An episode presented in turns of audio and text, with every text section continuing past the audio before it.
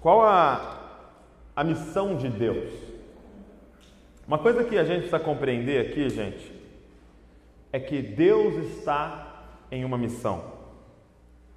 Não somos nós que estamos em uma missão, Deus está em uma missão. Deus tem um propósito. E nós é, somos convidados a nos juntarmos àquilo que Deus está fazendo. Tá? Nós não podemos cometer um erro como igreja, como discípulos de Jesus, de querer convidar Jesus para abençoar aquilo que a gente está fazendo. Nós não podemos cometer o erro de querer convidar Deus a colocar as mãos naquilo que a gente planejou. Mas o nosso desafio enquanto discípulo, enquanto igreja, é entender a missão de Deus e simplesmente nos envolver na missão que Ele está realizando. E qual é a missão de Deus? A missão de Deus hoje, gente, é uma missão de restauração, tá? É, se a gente fosse colocar numa frase, o que Deus está fazendo hoje é, Ele está nos devolvendo a imagem e semelhança do início. Que Deus está fazendo hoje é, Ele está nos devolvendo a imagem e semelhança. Então, Ele está restaurando todas as coisas. É, e quando eu digo restaurar, é, eu, eu, eu gosto muito da figura de um restaurador de quadros, por exemplo. Quando um restaurador de quadros pega um quadro, ele começa a fazer essa restauração, qual é o objetivo? O objetivo é fazer com que aquele quadro volte exatamente ao, à imagem original. É diferente de é, reformar. Quando você vai reformar a sua casa, você sempre adiciona umas coisas a mais, quebra, faz outra, faz um puxadinho, põe para cima um cômodo, você faz alguma coisa a mais. Restaurar não. Restaurar é fazer voltar ao original. Então, o que Deus está fazendo é que Ele está restaurando todas as coisas. Ele está restaurando a criação e Ele está restaurando a gente.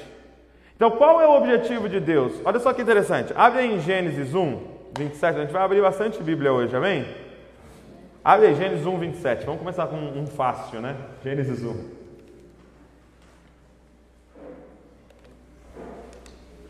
Gênesis capítulo 1, 27, verso 27. Diz assim, olha. Vamos ler o 26 antes. E Deus disse: Façamos o ser humano a nossa imagem conforme a nossa semelhança. Tenha ele domínio sobre os peixes do mar, sobre as aves do céu, sobre os animais domésticos, sobre toda a terra e sobre todos os animais que rastejam pela terra. Olha o 27. Assim Deus criou o ser humano à sua imagem. A imagem de Deus o criou, homem e mulher os criou. Então, Deus nos criou, esse, esse ser humano que ele cria aqui em Gênesis 1, é a imagem dele. Ele coloca em nós a imagem e semelhança. Então, ele faz, nos faz a imagem dele. Agora dá uma olhada, Colossenses. Vai lá, lá para o Novo Testamento. Colossenses 1, verso 15. Colossenses capítulo 1, verso 15.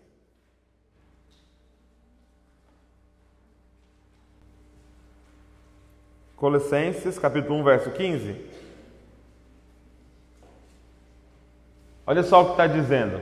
É, é um texto sobre Jesus, tá? É um texto falando quem é Jesus. É um dos textos mais poderosos que você pode encontrar nas Escrituras falando sobre quem é Jesus Cristo. E olha o que diz o verso número 15: Ele é a imagem do Deus invisível, o primogênito de toda a criação. Então presta atenção, olha, olha só. Gênesis 1, 27 diz: E Deus criou o homem à sua imagem, a imagem de Deus o criou. E Colossenses 1 vai dizer, 1,15 vai dizer: Jesus é a imagem do Deus invisível. Então, quando Deus cria o homem, ele cria o homem a partir de um molde. Ele cria o homem à imagem de Deus. E quem era a imagem de Deus? Hã? Quem era a imagem de Deus? Jesus Cristo. Então, a segunda pessoa da Trindade é a imagem de Deus. Então, quando Deus cria o homem, ele usa um molde. Quem era o molde? Cristo. Então, quando Adão e Eva, é, quando o homem e a mulher eles estavam no paraíso, eles eram a imagem de quem? Do Cristo. Quem foi o, o, o molde que Deus usou para fazer? Era mais ou menos assim, como se ele falasse: ó, vou criar o ser humano. Aí ele fala assim para Jesus: senta aí. Colocou um quadro e começou. Ele faz essa obra aqui a imagem do Cristo. Por isso que esse homem, então, esse ser humano é considerado filho dele. Por quê? Porque ele é a imagem do filho dele. Olha, olha o que Colossenses diz: Ele é a imagem do Deus invisível, o primogênito de toda a criação. Olha a continuação, verso 16: Pois nele foram criadas todas as coisas, nos céus e sobre a terra, as visíveis e as invisíveis, sejam tronos, sejam soberania, quer principados, quer potestade. Tudo foi criado por meio dele e para ele. Ele é antes de todas as coisas e nele tudo subsiste. Então, nele foram criadas todas as coisas. Por isso que eu digo para você que ele era o molde. Ele foi o molde usado para nos criar. Então, se Deus, se eu disse para vocês que a missão de Deus é restaurar todas as coisas, se a missão de Deus é nos devolver a imagem e semelhança, a gente poderia colocar assim: que a missão de Deus é nos fazer voltar a ser cópias de Cristo. Então, a missão de Deus, e é, e é por isso que a gente usa esse nome. É por isso que o nome do movimento, o nome da igreja é Jesus Copy. Por quê? Porque o que Deus está fazendo hoje é restaurar a imagem de Cristo em nós. Ele quer nos fazer voltar ao plano original, que era um ser criado à sua imagem e à sua semelhança. Portanto, o que nós mais precisamos hoje é uma revelação de quem é Jesus. O que nós mais precisamos hoje é uma revelação de quem é Jesus Cristo. Por quê? Porque se nós tivermos uma ideia, uma imagem distorcida de quem é o Cristo, nós vamos entender errado aquilo que Deus está fazendo em nós. Abra sua Bíblia comigo em 2 Coríntios 3. 2 Coríntios, capítulo 3. Segunda carta de Paulo aos Coríntios, capítulo de número 3. Verso de número 18.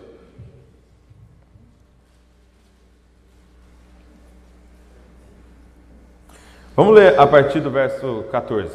É, 2 Coríntios 3, a partir do 14. Olha só, que interessante. Mas a mente deles se endureceu. Aqui ele está falando dos judeus, tá? Dos judeus, mas é exatamente igual para os gentios. Mas a mente deles é, se endureceu, pois até o dia de hoje o mesmo véu permanece sobre a leitura da, da antiga aliança. Não foi tirado, pois só em Cristo ele é removido. Então presta atenção o que Paulo está dizendo: que quando aqueles homens iam ler as Escrituras, eles estavam com um véu.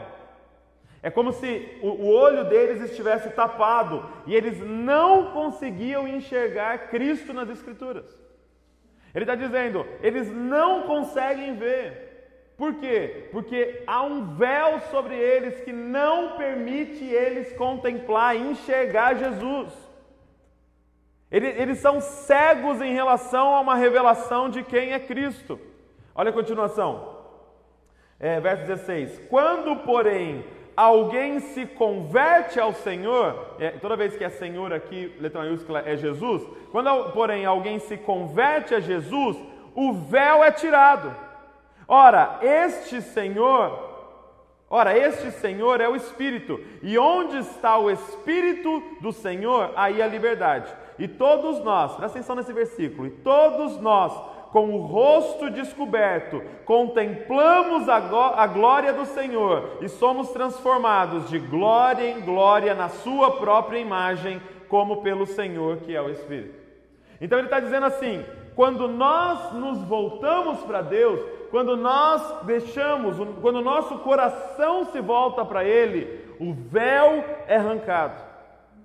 O Espírito Santo é responsável por arrancar esse véu. E de repente, quando você olha para as Escrituras, quando você está numa reunião como essa, quando você está no momento de adoração, o véu é tirado e você, os olhos se abrem e você contempla a glória de Deus. E quando com o rosto descoberto nós contemplamos a glória de Deus, nós começamos a ser transformados à imagem daquele que nós estamos vendo a imagem dele, a glória dele começa a ser estampada em nós. Então, como é que funciona esse processo de restauração? Ah, começa com ele arrancando o véu dos nossos olhos e nós contemplando a ele, e de repente ele começa a devolver a imagem e semelhança para nós. Gente, por que nós estamos aqui? Por que, que nós estamos nessa terça, neste lugar? Por um motivo: para nós contemplarmos Ele e sermos transformados à imagem dele. O desejo do nosso coração é voltar ao que éramos antes. Nós queremos fazer essa metanoia, essa meia volta, esses 180 graus e retornar para o Éden de volta, gente. Da onde nós não, não deveríamos ter saído. Você precisa entender que o que ele quer fazer é fazer a gente voltar ao plano original. E quando nós retornarmos para o plano original, nós vamos entender o que é verdadeiramente viver. Sabe por que desse desconforto? Sabe por que as coisas não se encaixam? Sabe por que não está legal, gente? Porque nós estamos vivendo uma versão distorcida daquilo que Deus criou. Nós estamos vivendo uma visão, uma, uma versão com vírus. O que ele quer fazer é restaurar a imagem dele em nós. Mas isso só acontece se os nossos olhos forem abertos, se o véu for tirado, se agora com o rosto descoberto você conseguir contemplar a glória dele. Sabe, é, um erro que a gente comete às vezes é que nós não temos os olhos descobertos, nós não temos o rosto descoberto, nós não temos os olhos abertos. E nós viemos uma reunião como essa. E você vem uma vez, você vem duas, você vem três, você vem quatro, e de repente você vê um pessoal legal, uma galera, gente boa, depois você vai jantar com o pessoal, aí no domingo você vai na casa de alguém no DNA e tem aquele momento gostoso, você fala, cara, eu quero fazer parte desse grupo. E aí você percebe que para fazer parte do grupo, para ser interessante o seu momento aqui com todo mundo, você precisa é, é, é, aprender uma linguagem, você precisa decorar umas músicas, você precisa até aprender umas expressão facial, assim, ó. Uh, entendeu? Aí você aprende umas posição assim, ó, umas levantadas de mão, assim. E se você for observando, é, é, às vezes você vê crianças fazendo isso, fazendo igualzinho, né? O adulto, tal, ela ajoelha, tal. Mas por quê? Porque ela aprendeu no ambiente o que ela tinha que fazer. Mas, gente, eu queria dizer para vocês, nós não podemos nos contentar em simplesmente fazer uma mímica aqui no culto, cara. Cara, Deus quer abrir os nossos olhos, você contemplar, e aí você vai ver a adoração que vai fluir de você. Porque quando nós vemos a adoração muda completamente. Quando você tiver o rosto descoberto, não tem ministro precisando mandar você levantar a mão. Vai ter ministro falando: calma, cara, calma, pelo amor de Deus. Vai ser como em 1 Coríntios, Paulo tendo que mandar a carta falando: gente, calma, cada um profetiza uma vez de cada um, calma, não profetiza todo mundo ao mesmo tempo. Por quê? Porque quando o rosto é descoberto, cara. Sabe, talvez você até nasceu num lar cristão, talvez você vem de uma família que teve um contexto cristão, talvez você já veio em igreja dez vezes, ou você veio de, é, é, é, de uma origem católica, você participou de missa várias vezes, mas a minha pergunta é: você já contemplou Ele, cara? Você já teve uma revelação de quem é Cristo Jesus? Seus olhos foram descobertos ou esse livro ainda é chato para Dedéu para você, cara? Ou ainda é um livro de histórias com palavras difíceis que quando você lê dá sono, ou seus olhos foram abertos. Sabe, mas eu queria te mostrar, é, é, Mateus, abre Mateus 16. Mateus capítulo 16, volta lá um pouquinho. Eu queria mostrar Jesus falando um pouco sobre isso aqui. Mateus capítulo 16. Queria te dar um spoiler do final já. Jesus vai abrir os nossos olhos hoje aqui, cara. Cara, Jesus vai abrir os nossos olhos hoje aqui. O Espírito Santo vai arrancar esse véu do nosso rosto. Entendeu? Nós vamos parar de fingir, nós vamos parar de, de fazer só umas mímicas aqui, nós vamos adorar de verdade, cara, vendo a glória dele. Olha só que interessante. É, Mateus capítulo 16, vamos ler a partir do verso 13. Mateus 16, verso 13. Diz assim: olha, indo Jesus para a região de Cesareia de Filipe, é, perguntou a seus discípulos: Quem os outros dizem que é o filho do homem? Então, Jesus ele chega para os discípulos ali, tá, ele está provavelmente caminhando com eles e fala assim: Gente, quem que o, o povo diz que eu sou? Né? Jesus fazendo uma pesquisa de campo ali, né? Quem que o povo, vocês que estão aí direto com o pessoal, tal, quem que o povo diz que eu sou? E olha que interessante a resposta. Eles dizem assim: ó, uns dizem é, que é João Batista, outros dizem que é Elias, outros dizem que é Jeremias ou um dos profetas. Então, qual era a visão do povo em relação a Jesus? Basicamente é que ele era um profeta. Eles enxergavam Jesus, e, e, é interessante que eles enxergavam Jesus em autoestima, porque Elias, gente, foi um mito para os judeus. Elias, por causa dos seus milagres que ele realizou, era o profeta para os judeus. E, e por causa de Jesus fazer milagres, alguns olharam para os milagres e falaram: Cara, Elias, ele está se movendo no espírito de Elias. Agora, outros é, é, também compararam com Jeremias, que foi outro cara extraordinário, é considerado os profetas maiores. E por causa da mensagem de Jesus, que era confrontadora, que era sem medo, ele entrava no templo e chutava as coisas, ele falava na cara dos fariseus, o povo olhou e falou: Cara, esse cara está se movendo no espírito de Jeremias. Ou seja, se liga, eram pessoas que conheciam as Escrituras que estavam dizendo, dando um parecer em relação a Jesus. Não, ele é igual a João Batista, ousado, revolucionário, está causando uma revolução. Ele não concorda com a liderança da sua época, ele está causando, ele é contra a cultura, ele é como João Batista. Agora entenda, apesar de tudo isso estar tá re, tá repleto, encharcado das Escrituras, eles não tiveram os olhos abertos para entender quem é Jesus. E qual é o problema? Uma visão distorcida de quem é Jesus gera uma visão distorcida da vida. O problema é que, é, é, como o povo tinha uma visão distorcida de quem Jesus era, consequentemente eles tinham uma visão distorcida de si mesmo. Porque a gente vai ver na sequência aqui, olha que interessante. E aí Jesus volta a pergunta para eles. Ele diz assim, é, verso 15: Ao que Jesus perguntou, e vocês, quem dizem que eu sou? Tipo prova, né? Estamos andando aqui há dois anos juntos. E vocês? Quem dizem que eu sou? E de repente Pedro se levanta, ó, res, respondendo Simão Pedro disse: O Senhor é o Cristo, Filho do Deus vivo. Cara, você não tem noção o que é essa declaração. Ele estava dizendo: Você é o Messias aguardado há milhares e milhares de anos.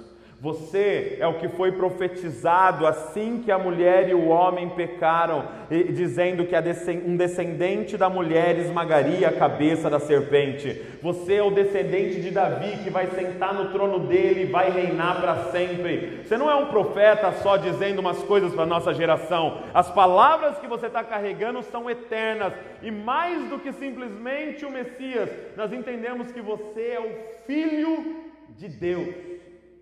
Ou seja, quando você dizia que alguém era filho, você estava dizendo que ele era igual ao pai. Naquela época, você dizer que alguém era filho, você estava dizendo a identidade da pessoa. Então, por exemplo, Jesus devolve para ele dizendo: Ah, Simão Bar Jonas. O que, que é Bar Jonas? É filho de Jonas.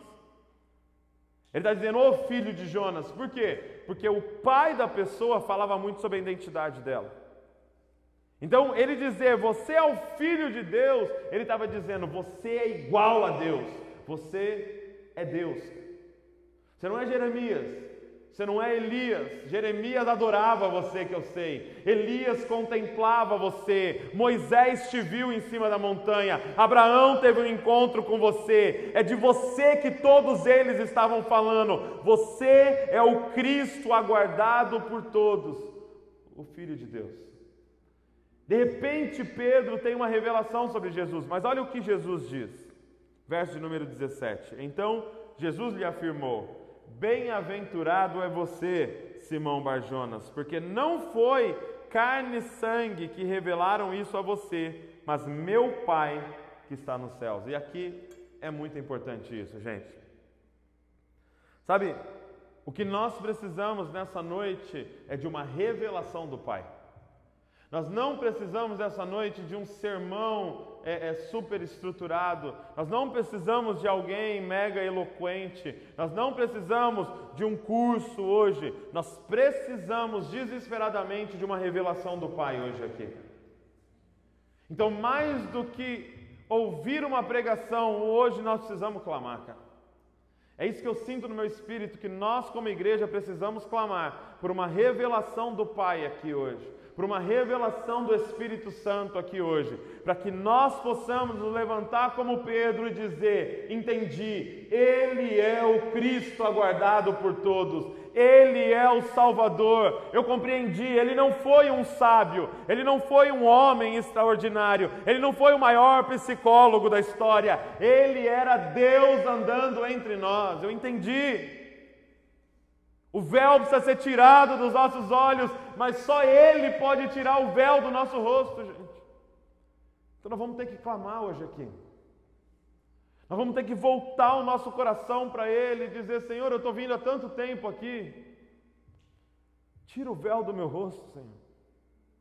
Senhor, eu estou vindo há tanto tempo, eu estou tanto tempo nessa história, Senhor. Abre os meus olhos para que eu possa te ver, Senhor. Sabe o que nós cantamos hoje aqui foi profético para o que vai acontecer hoje aqui, gente. Nós vamos ver a glória dele neste lugar. Nossos olhos vão ser abertos, cara. Cara, ele só está procurando um coração quebrantado que pode falar desesperado. Eu preciso te ver desesperadamente, Jesus. Por quê? Porque olha o que acontece na sequência. Verso número 18. Também, olha só, Pedro então se levanta e fala: Tu és o Cristo, filho de Deus. E aí ele fala: Você é bem-aventurado, não foi carne e sangue que te revelaram isso, não é raciocínio humano isso, não é literatura isso, mas foi o Pai que te revelou isso. E olha o verso 18: Também eu lhe digo que você é Pedro, e sobre essa pedra edificarei a minha igreja, e as portas do inferno não prevalecerão contra ela. Eu lhe darei as chaves do reino dos céus. O que você ligar na terra terá sido ligado no céu, e o que você desligar na terra terá sido desligado no céu. Gente, presta atenção. A partir do momento em que Pedro tem uma revelação de quem é Cristo, Cristo libera uma revelação de quem é Ele. Cristo fala para ele: Você é Pedro. E, e, e, o nome de Pedro, na verdade, era Cefas, era Simão. Então Jesus colocou esse nome nele. Jesus falou: Você é Pedro, porque era, era pedrinha, né? A, a, a, é, a tradução. Ele estava dizendo: É sobre essa pedra, e, e, não é Pedro, mas a afirmação, porque ele, ele faz um jogo de palavras. Ele fala: Você é Pedro, que significa pedrinha. E ele diz: E sobre essa rocha edificarei a minha igreja.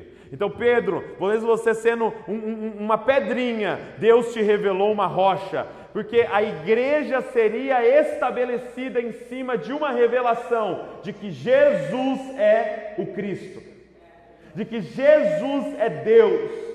Nós estamos aqui sobre um fundamento de que Ele é o Salvador aguardado. Nós não estamos esperando outro. Ele já veio e já fez tudo o que tinha que ser feito para a gente ser transformado. É sobre essa rocha que a igreja está estabelecida.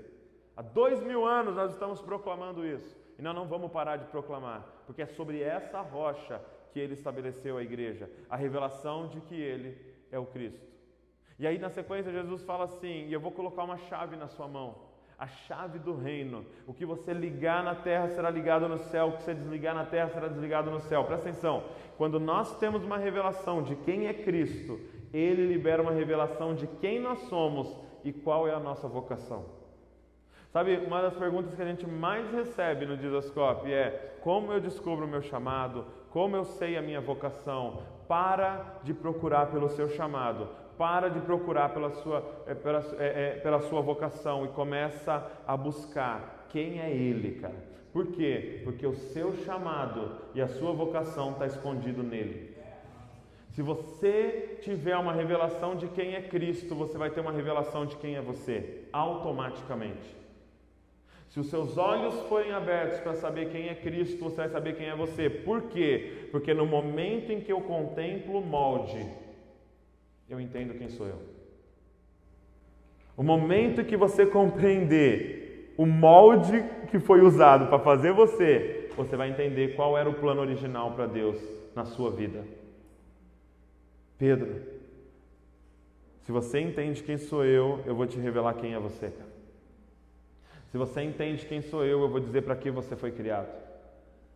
Gente, não existe nada melhor do que fazer o que você foi criado para fazer. Sabe, eu tenho dito com frequência, talvez você até me ouviu falando isso, mas eu quero repetir. Não existe nada mais é, é, é maravilhoso do que ser quem você foi criado para ser. Não existe nada mais maravilhoso do que acordar e levantar para fazer o que você foi feito para fazer. Cara, você precisa entender quem é você e qual é a sua vocação, mas você só vai compreender isso tendo uma revelação de quem é Cristo. Por quê? Porque nós somos o corpo de Cristo. A partir do momento que você tem uma revelação de quem é Cristo, você tem uma revelação de quem é você. Porque Cristo, gente, não é um indivíduo, Cristo é um ser coletivo. Cristo não é uma pessoa, Cristo é um corpo. Eu não sei é, é, é, essa loucura de Deus, mas Deus decidiu fazer de Cristo um corpo coletivo, onde o cabeça é Jesus Cristo e os membros somos nós, cara. Você tem uma noção de que você hoje está em Cristo. Você tem uma noção de que você hoje faz parte da coletividade chamada Cristo, cara. Ele decidiu andar sobre a terra com os nossos pés. Ele decidiu tocar as pessoas da terra com as nossas mãos, ele decidiu abraçar as pessoas com os nossos braços. Cristo é essa coletividade. Portanto, quando eu tenho uma revelação de quem é Cristo, eu entendo o corpo de quem eu sou. E sabe, se você estiver no centro da vontade de Deus para a sua vida, não falta provisão. É no momento que a gente sai da vontade de Deus que a gente tem problema. No momento que a gente volta para a vontade de Deus, a chuva de provisão. Presta atenção, no Éden ele não plantava. No Éden ele chegou, estava tudo plantado. Qual era o cuidado dele? Cuidar da prosperidade de Deus. Gente, esse negócio de plantar para colher foi quando ele sai do Éden. No Éden a provisão vem sozinha. No Éden ele acordava e tinha fruta, ele só tirava e comia. No Éden, ele precisava só gerenciar aquilo que Deus estava dando. Presta atenção. O trabalho dele era só ser Cristo, cara. O trabalho dele era só ser a imagem e semelhança. E Deus cuidava dele. Por quê? Porque Deus é o Pai, gente. Quem paga a conta é o Pai. Davi e Luísa não pagam nada. Só eu que pago. E é muito louco que a gente aprendeu uma, uma coisa com um pastor que veio aqui, ele disse assim: Deus só vai ser Senhor da sua vida quando Ele for o provedor. Por quê? Porque quem paga a conta manda. Já viu sua mãe falando isso para você? Ou seu pai, na verdade é seu pai, né? Enquanto você morar debaixo do meu teto e comer da minha comida, quem manda aqui? Ah, mas eu tenho 22 anos. Não interessa, está comendo a minha comida, quem manda aqui sou eu. Eu tenho pelo no sovaco. Olha o tanto de barba que eu tenho aqui. Eu vou onde eu quiser. Não. Enquanto eu estou lavando a sua cueca, estou pagando as suas contas e estou dando comida para você, quem manda aqui sou eu. Por que, que Deus não é senhor de um monte de gente? Porque Ele não é seu provedor. Porque você se alimenta com o seu braço. Então seu braço ainda é seu Deus. Cara, o dia que você vê a provisão de Deus, gente, nós fomos chamados para gerenciar as riquezas de Deus. Nós estamos penando. Nós não fomos chamados para correr atrás de dinheiro, nós fomos chamados para o dinheiro correr atrás da gente. Sabe por quê? Porque Ele é Pai. Ele nos fez co-herdeiros com Cristo, gente. Ele é dono de tudo. O que nós estamos penando por causa de, de salário mínimo, gente? Sabe por quê? Porque nós não estamos fazendo aquilo que nós somos chamados para fazer. A gente precisa de uma revelação urgente de quem é Cristo para a gente ter uma revelação de quem somos nós. Entenda uma coisa, gente: você nunca, nunca na sua vida você vai ver um peixe no terapeuta porque ele está com depressão. Por quê? Porque ele está nadando, cara. E ele nasceu para nadar. Você nunca vai ver um passarinho, cara, no terapeuta com depressão. Por quê? Porque ele está voando e ele nasceu para voar. A pergunta é: você nasceu para quê? Qual é a sua vocação? Para onde você foi criado, gente, e colocado é, é, de forma totalmente estratégica em Bragança Paulista, ou em Atibaia, ou, ou a sua cidade, e, e, você está vivo em 2018 para uma geração que tem necessidades específicas. Deus tem algo completamente específico para você fazer para essa geração, cara. Mas você precisa urgente de uma revelação de quem é Cristo, para você entender quem é você. Sabe, olha que interessante. É, eu, até, eu, eu, anotei aqui, abre aí em Lucas 24. Não, não precisa abrir em Lucas 24, não. Eu vou contar a história, senão vai ficar. É, é, é muito extenso esse texto aqui. Em Lucas 24, é, Jesus ressuscitou, ele já estava ressuscitado, ele começa a aparecer para alguns discípulos. E ele aparece para dois discípulos, que é conhecido como os discípulos do caminho de Emaús. E ele tá, é, é, ele aparece para esses dois e ele começa a andar no, ao lado dos dois discípulos, né? E é interessante que os discípulos não reconheceram ele. Os olhos deles estavam fechados para reconhecer que era Cristo. Havia um véu no rosto dele, eles não reconheceram que era Cristo. E de repente Jesus começa a andar do lado deles. E aí Jesus pergunta: Pô, por que vocês estão tristes? Eles falam, Pô, você não está sabendo? Você é o único que não está sabendo? Jesus, o Cristo, veio, a gente achou que era o Messias, mas ele morreu e tal. E aí ele falou assim: não, mas vocês não entenderam que as Escrituras falavam que ele tinha que sofrer, e ele começa a mostrar para eles nas Escrituras todos os textos que falava dele. E eles não reconhecem. E aí a Bíblia diz que Jesus, eles chegam no, no, na cidade deles, Jesus finge que vai andar é reto, passar reto, e eles pegam Jesus, não, não, não, vem para nossa casa, vamos, vamos jantar lá em casa tal. E aí ele vai para a casa desses discípulos. E aí a Bíblia diz que eles se sentam à mesa. E de repente, tá todos reunidos, e esses dois discípulos à mesa, e eles sentam à mesa, e Jesus pega o pão e parte o pão. Ele diz que nesse, a Bíblia diz que nesse momento em que ele parte o pão, os olhos dele se abrem. No momento em que ele parte o pão, os olhos deles se abrem, o véu é tirado e eles contemplam, eles dizem, é ele! Quando eles dizem, é ele! Ele some. Quando eles têm a revelação de quem é Cristo, Cristo some. Por quê? Porque o que a gente precisa compreender é o seguinte: no momento em que a gente tem uma revelação de quem é Cristo, Cristo sai da nossa frente e vem para dentro de nós.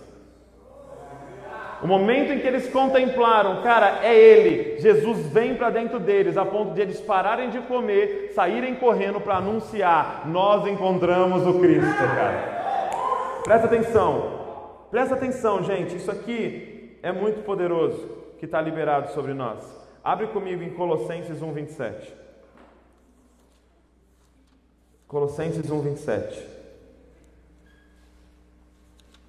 Cara, Deus vai mudar a nossa vida, cara. Colossenses 1, 27. Presta atenção. Olha isso, olha isso. Abre aí, vai, vou dar um tempo. Colossenses não é tão fácil. Página 905.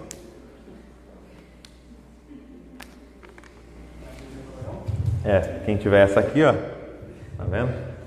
Apenas R$ 39,90. Colossenses 1, 27. 26, vamos ler o 26. Olha só. O mistério, ó, mistério, irmão. Quem gosta de mistério aí? Tá? o mistério que esteve escondido durante séculos e gerações, mas que agora foi manifestado aos seus santos. A este Deus quis dar a conhecer a riqueza da glória deste mistério entre os gentios. Presta atenção. Ele disse: ó, havia um mistério que estava escondido, que Abraão não sabia, mano. Que Elias não sabia, que o Jeremias não ficou sabendo e nem João Batista viu.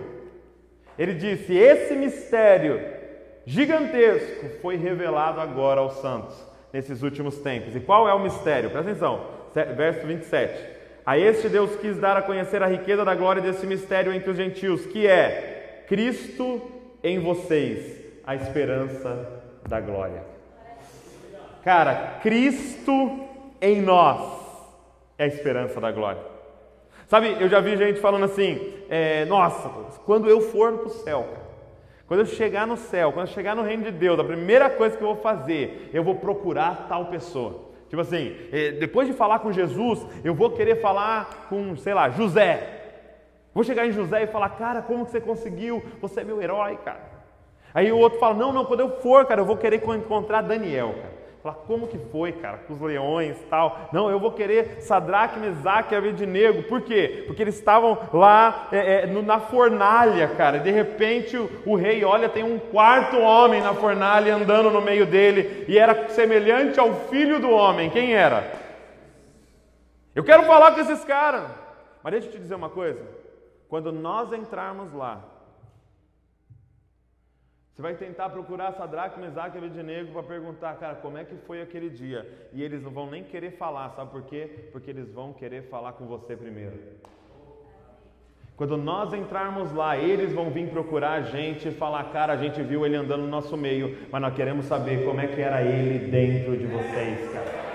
Cara, como é que era ele? Como é que era Cristo? Cara, a gente viu ele uma vez na fornalha, como é que era ter ele todos os dias, acordar com ele, tomar café com ele e ter ele agindo através de vocês. Cristo em nós é a esperança da glória, cara. Cara, ele está em nós, cara. Ah, mano. Ele está em nós, cara. Ele habita em nós. Quando você volta para um texto como de Colossenses, dizendo que nele foram criadas todas as coisas e nele tudo subsiste e ele é o primogênito de toda a criação, e de repente você lê outro texto que Cristo em nós é que Cristo está em nós. Se aquele que criou todas as coisas está em nós, cara, isso é muito poderoso, gente. O que, que isso nos revela na prática, gente? É que a gente precisa parar de orar, Senhor, rasga os céus e vem, cara. E a gente tem que começar a orar, Senhor, rasga o Douglas e aparece. A gente tem que começar a orar, rasga minha carne e aparece Cristo. Porque Cristo está em você. O que você está aguardando não vai vir do céu, vai vir de dentro, cara. O que, que precisa acontecer? Morrer isso aqui, para que Ele apareça. Nosso trabalho é fazer morrer isso aqui para que ele apareça. Aparece Cristo, aparece Cristo. Cara, a, a USP está desesperada para ver Cristo. E é vocês. A FESB está desesperada para ver Cristo e são vocês, cara. As universidades estão desesperadas, pra... cara, os, os, lugares de trabalho, os ambientes de trabalho estão desesperados para ver Cristo e somos nós, cara. Cristo em nós é a esperança da glória. Se liga em 1 Coríntios capítulo 2. Vai lá, 1 Coríntios 2. Vamos ler bastante Bíblia aqui hoje. 1 Coríntios 2. Esse é outro texto maluco também.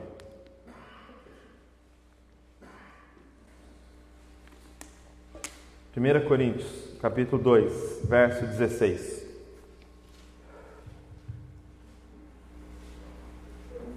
Olha isso.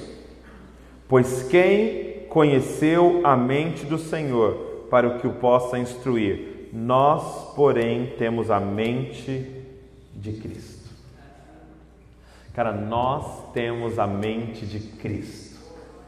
Sabe o que eu quero dizer para vocês? Nós deveríamos ser as pessoas mais criativas da face da terra.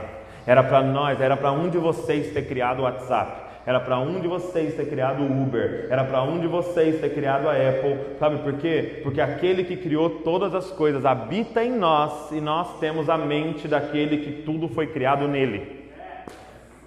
Sabe por que a gente não faz as coisas? Porque a gente não anda nessa realidade. Você continua achando que você é filho do seu pai. Você continua, eu continuo achando que eu sou filho do Josué. E enquanto isso, eu vou fazer só até o onde o Josué fez. Agora, se você entender hoje aqui que você é filho de Deus, que você é uma partícula de Cristo, que Cristo está em você e que você tem a mente de Cristo, sonhar pequeno é um insulto para Deus, cara. Pensar pequeno é um insulto para Deus. Nós estamos sonhando, cara, em, em, em mudar a Bragança Paulista. Nós estamos sonhando em mudar a educação, nós estamos sonhando em mudar a segurança, nós estamos sonhando em mudar a situação das drogas, em diminuir o divórcio, diminuir é, é, os órfãos, diminuir. Cara, imagina se todo mundo aqui adotasse uma criança, nós ia acabar com os órfãos dessa cidade, cara. Cristo em nós, a esperança da glória. Sabe, Deus quer começar a dar projetos para vocês, cara, mudar ambientes, realidades. Cara. Só que nós não podemos usar essa mensagem de uma forma leviana. Nós não podemos usar o versículo de forma é, separada, por exemplo, tudo posso naquele que me fortalece. Para o nosso bel prazer. Cristo não está em você para você ter uma Ferrari. Cristo está em você para a gente salvar o mundo. Cara. Não resuma o Evangelho ao seu umbigo. Por quê? Porque a mentalidade de Cristo precisa entrar em nós. E qual é a mentalidade de Cristo? Aquele que não passa um segundo pensando em si, mas vive pelos outros, mas dá a vida pelos outros. Então nós temos que sonhar grande, nós temos que pensar grande. Deus tem grandes coisas para fazer através de nós. Deus é aquele que vai fazer além daquilo que pensamos e imaginamos. Então, tudo que você conseguir imaginar, aumenta um pouco mais e Ele vai fazer mais. Tudo que você conseguir criar e planejar, se prepara, porque ele vai passar disso que você está criando, cara. Você tem a mente de Cristo. Sabe, eu acho que nós deveríamos acordar todo dia, olhar no espelho e falar, cara, você tem a mente de Cristo. Não tem mais pornografia para você, sabe por quê? Porque você tem a mente de Cristo. Você não precisa mais olhar em foto de mulher pelada, porque os seus olhos foram abertos e você contemplou o mais belo de todos que existe. Não tem mais fome de beleza dentro de você quando o véu é tirado. Você tem a mente de Cristo. Cristo em você é a esperança da glória. Imagina a gente entrar nos ambientes a partir de hoje com o inconsciente disso. Cristo habita em mim. Cristo habita em mim. Nós vamos começar a mudar os ambientes. Nós vamos começar a mudar as realidades da onde a gente chegar e tocar. Aonde a gente pisar com a planta dos nossos pés nós vamos mudar aquelas realidades. Por quê? Porque Cristo em nós. Não é porque a gente é bom, cara. Não é porque a gente tem alguma coisa para oferecer. Mas a gente tem Cristo em nós, é um tesouro em vasos de barro. É um tesouro valioso em vasos de barro que somos nós. Agora, qual é o nosso desafio então? Voltando em Mateus, é, capítulo de número. Qual era o capítulo? 16. Mateus 16. O nosso desafio é a continuação. Por quê? Porque Jesus então revela o que é Cristo. No momento que, que é, é, Pedro fala, Tu és o Cristo, ele começa então a falar como Cristo. E ele diz assim, verso 21. Desde esse tempo, Jesus começou a mostrar aos seus discípulos que era necessário que ele fosse para Jerusalém, sofresse muitas coisas nas mãos dos anciãos, dos principais sacerdotes e dos escribas, e fosse morto, e no terceiro dia ressuscitasse. Olha o verso 24. Então Jesus disse aos discípulos, e aqui está o nosso desafio: Se alguém quer vir após mim, negue-se a si mesmo, tome a sua cruz e siga-me, pois quem quiser salvar a sua vida a perderá, e quem perder a vida por minha causa, esse achará. Como eu disse, a nossa oração é essa: Senhor, rasga a gente e aparece. O que, que a gente precisa para ele aparecer? Uma vida de cruz.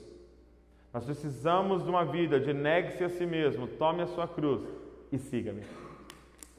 Para Cristo aparecer, para Cristo reinar, nós vamos ter que sair do trono. E ele está dizendo: se você continuar nessa busca de achar sua vida, você vai perder. Mas se você decidir perder sua vida por amor a mim, você vai achar. Então não é perder a vida e ficar sem vida, é perder a vida e achar a verdadeira vida. O que você está buscando é uma versão distorcida que a realidade, te, que a sociedade te apresentou. O que ele quer te dar é o plano original que ele tinha para você. E qual era o plano original? Um grupo de pessoas que vive pelo outro. Gente, nós vamos é, é, é, o que era o Éden, gente? Era um grupo de pessoas. Qual era o plano original? Um grupo de pessoas que vive completamente focado no outro. E você pensa, poxa, mas eu vou, me, eu vou abrir mão de tudo, eu, eu vou é, é, ter que viver pelo outro. E minha vida? Você não pode se esquecer que todo mundo vai estar vivendo por você. Você não pode se esquecer que você vai estar servindo alguém e alguém vai estar servindo você. Por quê? Porque nós vamos viver um pelo outro. Sabe, uma coisa que é, eu tenho falado por toda parte, gente, olha a forma que Deus nos criou, gente. Pensa na forma que Deus nos criou. Sabe, eu estou aqui hoje e, e, e, tem aqui, sei lá, cento e poucas pessoas e eu consigo olhar para o rosto de todo mundo que está aqui.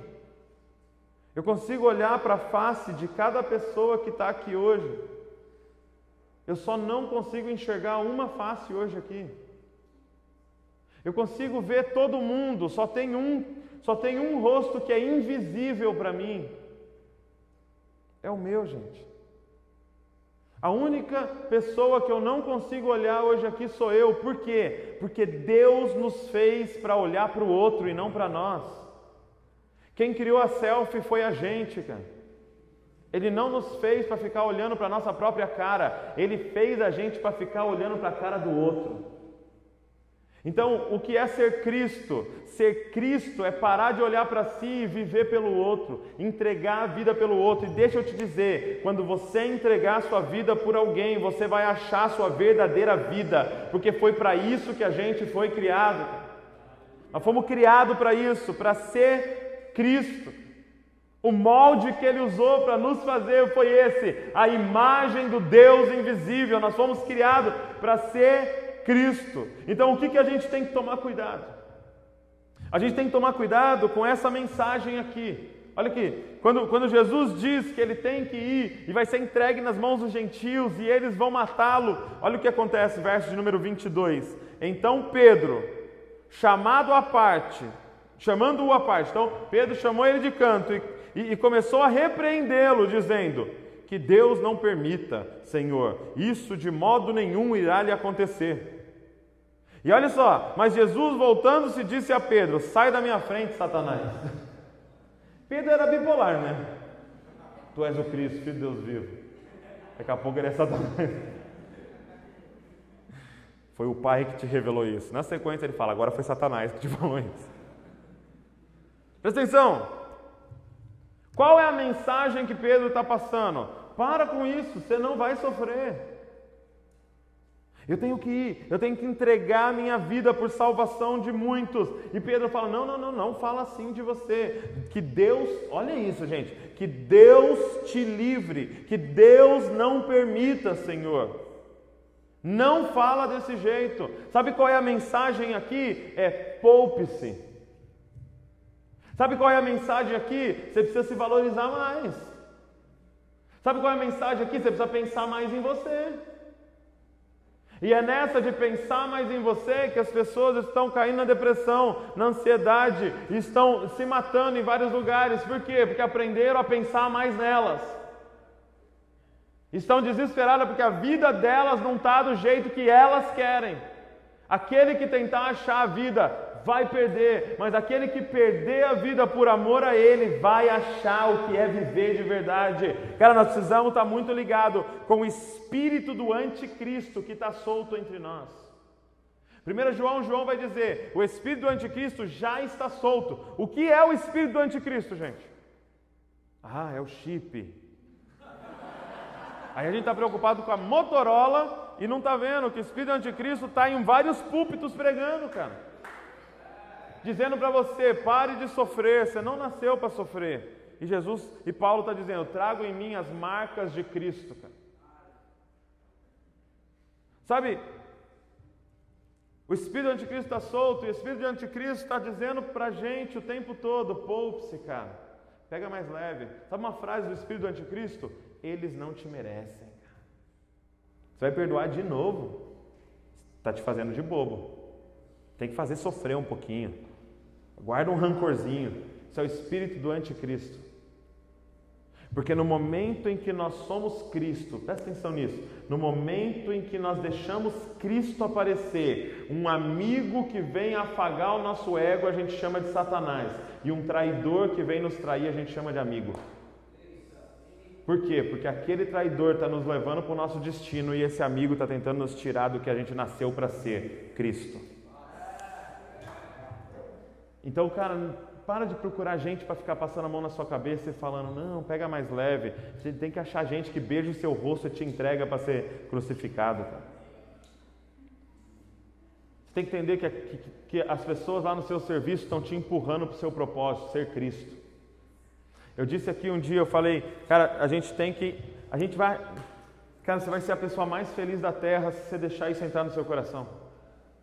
Eu falei, a gente tem que chegar em casa um dia, você tem que chegar regozijante, pulando, com um sorriso aqui de orelha a orelha, e aí sua mãe ou sua esposa vai perguntar, seu marido vai perguntar, o que, que foi que você está tão feliz?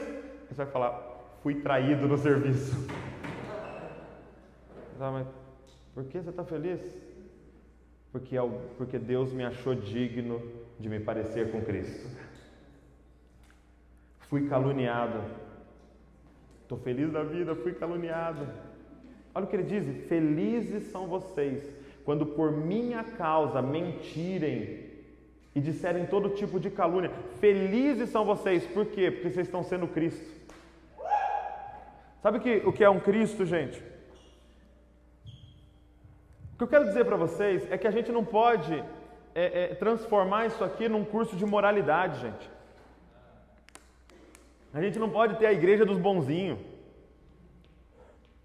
Igreja dos fofinhos, faz tudo, faz tudo certinho, paga imposto. Entendeu? Acha dinheiro no chão, devolve. Nossa, que extraordinário que somos. Devolvemos uma carteira que não era nossa. Pagamos o imposto que é lei. Não mentimos. Uh! cara só para dar um testemunho, gente, eu não adulterei. Uau, não adulterou, que coisa extraordinária. Gente, não é um curso de moralidade. Olha o que ele disse: se nossa justiça não exceder em muito dos escribas dos fariseus, a gente não vai entrar no reino de Deus, porque o reino de Deus são para Cristo. E Cristo não é aquele que obedece à lei, Cristo é aquele que excede a lei. Cristo não é aquele que não rouba, Cristo é aquele que dá dinheiro.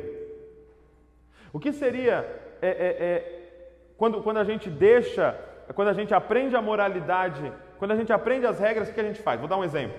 É, é, quando você bate o seu carro, você está lá, né, dirigindo e de repente o cara da frente, você não viu que ele freou, você pega e bate o carro. Tum. O que, que é, é, é, o curso de moralidade que a gente aprendeu? A gente desce do carro e fala, ô oh, cara, me perdoa, cara, pelo amor de Deus, anota aqui meu número, me dá o seu número, tal, pode ver tudo que eu vou pagar, tudo certinho. Isso é um crente bonzinho. Porque o que, que o mundo está fazendo? Fugindo. Aí a gente pensa que ficar e pagar o conserto do outro que você causou é ser extraordinariamente crente. Agora, o que seria Cristo? Cristo seria o seguinte: você está dirigindo, de repente você freia e o cara bate atrás de você. E aí ele soca a sua traseira, sua traseira, pá, estraga o seu carro, aí você desce. Quando você desce, é um senhorzinho numa Brasília. O que é ser Cristo? Aí você perguntar para ele, cara, você tem condição de pagar? Ele vai falar, não. Então faz o seguinte, pega o meu número, porque eu vou arrumar o meu e vou arrumar o seu. Aí ele vai falar, mas por que você vai arrumar o seu? Porque um dia eu causei um prejuízo e alguém pagou. Um dia eu fiz um monte de cagada e alguém morreu numa cruz para desfazer a cagada que eu fiz e agora eu vou pagar pelo que você fez. Por quê? Porque eu sou uma Cristo aqui. Porque eu sou Cristo nesse lugar. Cara, é só assim que a gente vai fazer a diferença. Não é fazendo as coisas certinhas, é excedendo a justiça. Então, eu queria repreender todo espírito de anticristo que tem na nossa vida, cara, que está nos impedindo de ser Cristo na onde Deus nos plantou. Cara, rasga no Senhor e aparece. Rasga no Senhor e aparece. Rasga no que Cristo surja de nós. Cara. Mas o que nós precisamos? De uma revelação de quem é Cristo. Nós não podemos ter mais o rosto encoberto achando que ele é um profeta, achando que ele foi um grande psicólogo ou um grande líder. Ele era o Cristo, ele é o Cristo, Filho do Deus vivo.